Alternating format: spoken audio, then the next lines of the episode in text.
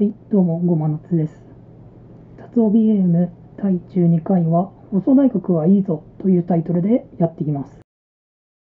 私はですね、放送大学に入学して何単位か取っております。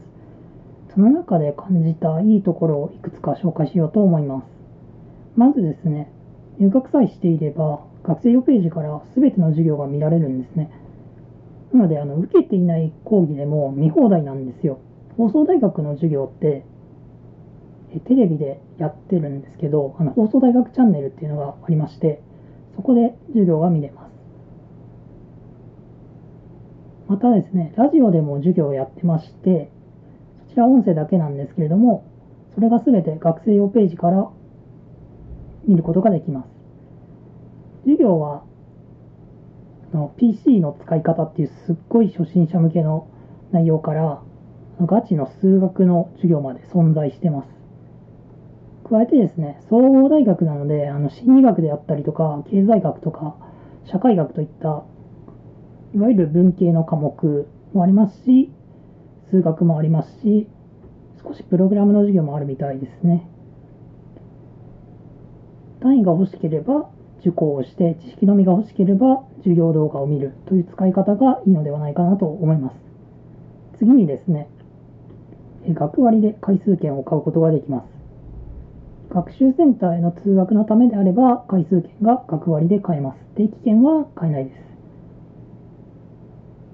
大学に行っていた方はわかると思うんですけど、えー、窓口に行って、大学の窓口に行って、えー、紙を書いて申請します。たまになんですけど、お店に学生証を見せると学割が効くことがありますね。まあ、大体学割って26歳以下って書いてあるんですけど、ごくたまに使える場所があったりします。最後なんですけども、あの学習センターはですね、学生のみが入れる場所があって、待合室みたいなところなんですけど、そこがコンセントもありますし、Wi-Fi もあるんですね。なので、無料のコワーキングスペースみたいに使うことができます。さすがに飲み物はないんですけれども、ニュートンであったりとか、そういう大学に置いてあるような雑誌、学術系の雑誌が置いてあります。でもっと静かな場所がいいっていうのであれば、図書室があります。その図書室にある本も、社会学の本であったり、芸術の本であったり、プログラム言語の本であったり、いろいろな本があります。私が一番びっくりしたのは、あの、ピンボックのガイドブックが全部あったことですね。めちゃくちゃ分厚くてびっくりしました。放送大学の入学手続きなんですけれども、前期後期の始まり1ヶ月前頃から申し込みが可能になります。申し込んで入学金を払って、授業を取るなら授業料が追加という形になります。で、忙しくて授業が取れないっていう時があったとしても、在学中にはなります。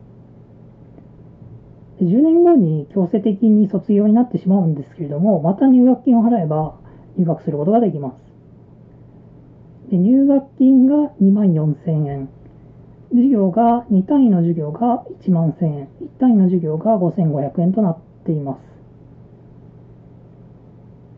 入学金だけ払って授業を見るっていうのもいいかもしれないんですけど、まあ、大学で勉強するということで勉強した証として単位を取るっていうのもいいのではないかと思います。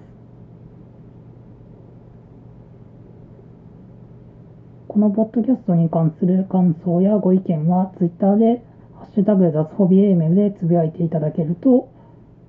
幸いです。それではこの辺でありがとうございました。